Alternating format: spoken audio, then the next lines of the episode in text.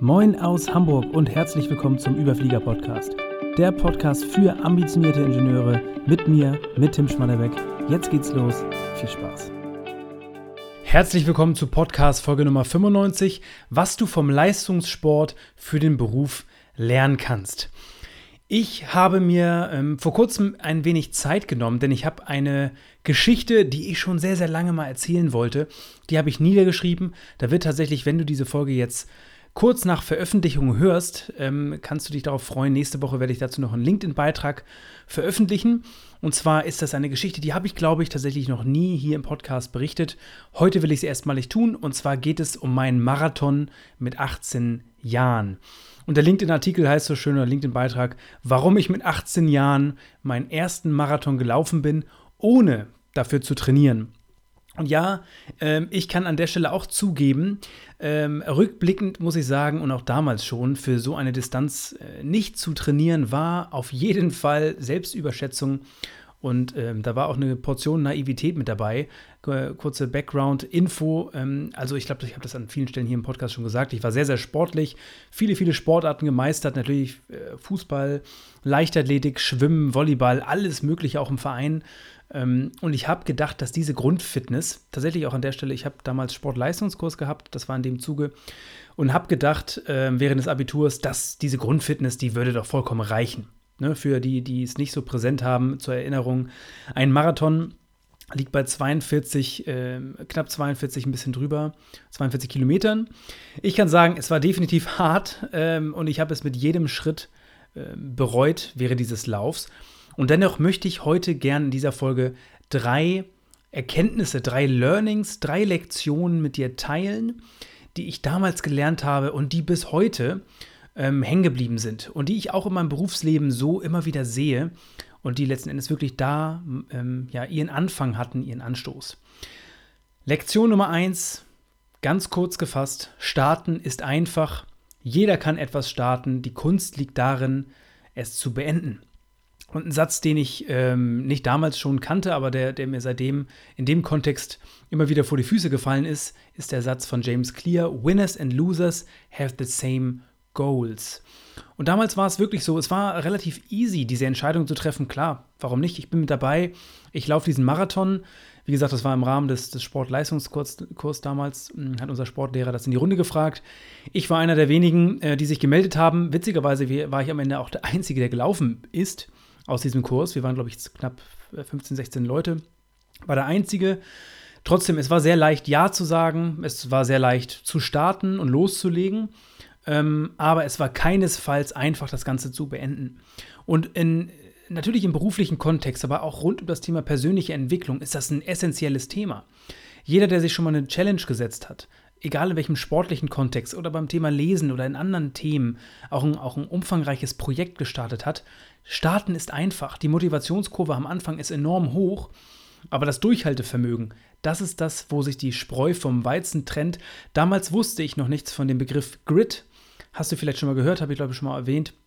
Grit, unheimlich wichtig, Durchhaltevermögen. Also die Kunst liegt wirklich darin, Dinge zu beenden, Projekte zu beenden und das eben nicht nur im sportlichen Rahmen, sondern gerade auch im Berufsleben.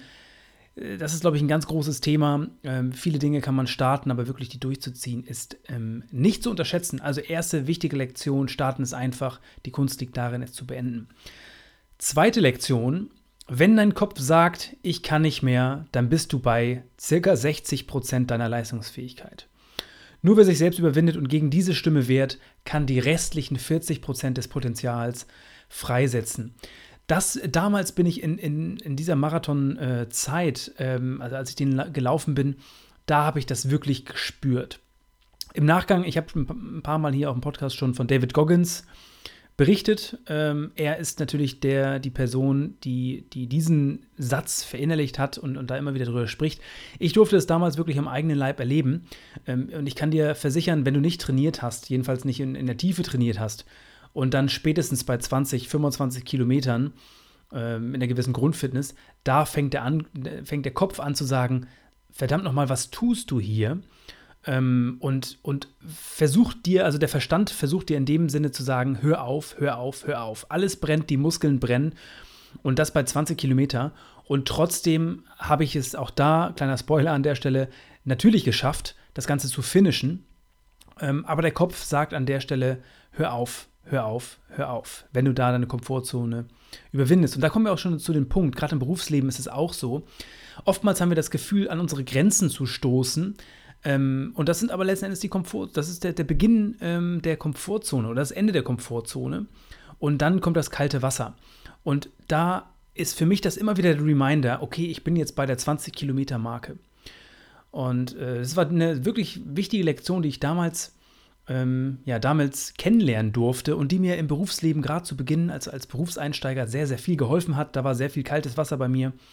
Und das war immer der Gedanke, okay, ich bin bei 60 Prozent, da folgen noch 40 Prozent, ich brauche keine Angst haben, ich brauche keine Sorgen haben, da ist noch viel, viel Potenzial, was ich freisetzen kann.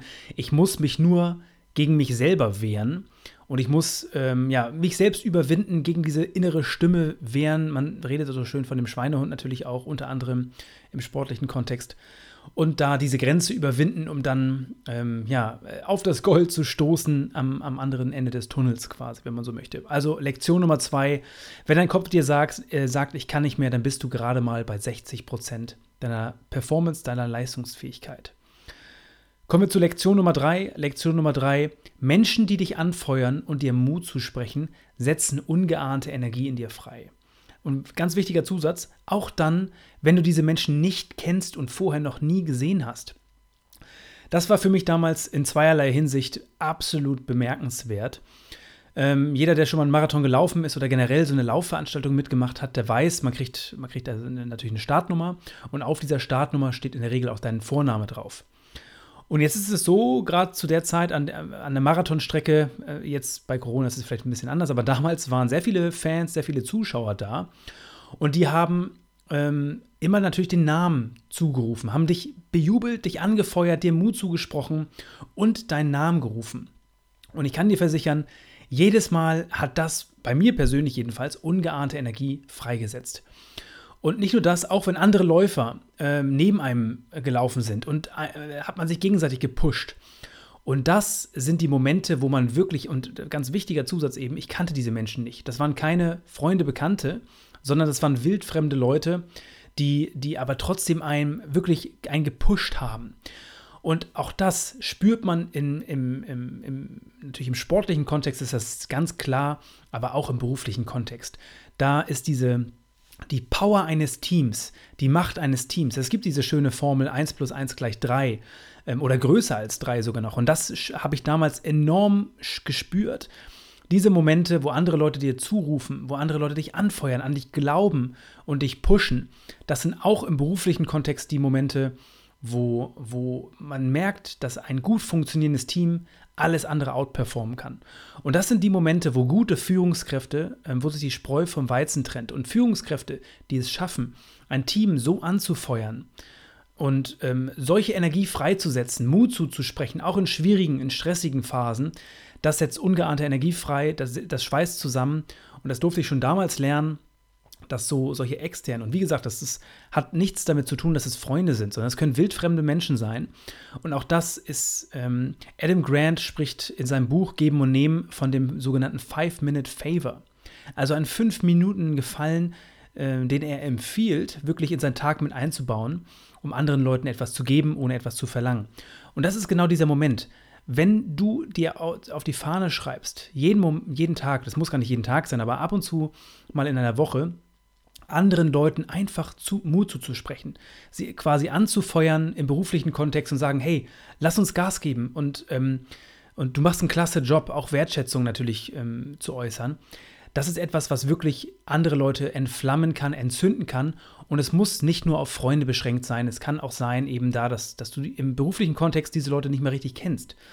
Und trotzdem versichere ich, versichere ich dir, sie werden dir dankbar sein. Und es ist unglaublich leicht, den Tag eines anderen Menschen positiv zu beeinflussen durch genau so eine Aktion. Also ich halte nochmal fest, Lektion Nummer drei, Menschen, die dich anfeuern und dir Mut zusprechen, setzen ungeahnte Energie frei, in dir frei. Und das kannst du natürlich auch im beruflichen Kontext nutzen, um andere Leute anzufeuern, das Team zu beflügeln und gerade auch wenn du in der Führungsrolle bist, ähm, ist das un, also noch viel, viel wichtiger natürlich. Genau, ich habe es an einer oder anderen Stelle schon angedeutet. Diese drei Lektionen sind natürlich nicht nur auf den Sport begrenzt, sondern passen wunderbar auch ins Berufsleben. Ich habe es eben auch schon äh, gespoilert. Äh, auch da natürlich habe ich den Marathon gefinisht. Äh, irgendwie knapp viereinhalb Stunden, ein bisschen drüber. Ähm, nach dem Motto Better done than perfect. Ähm, also da in keinster Weise natürlich die Perfektion, aber darum ging es auch nicht.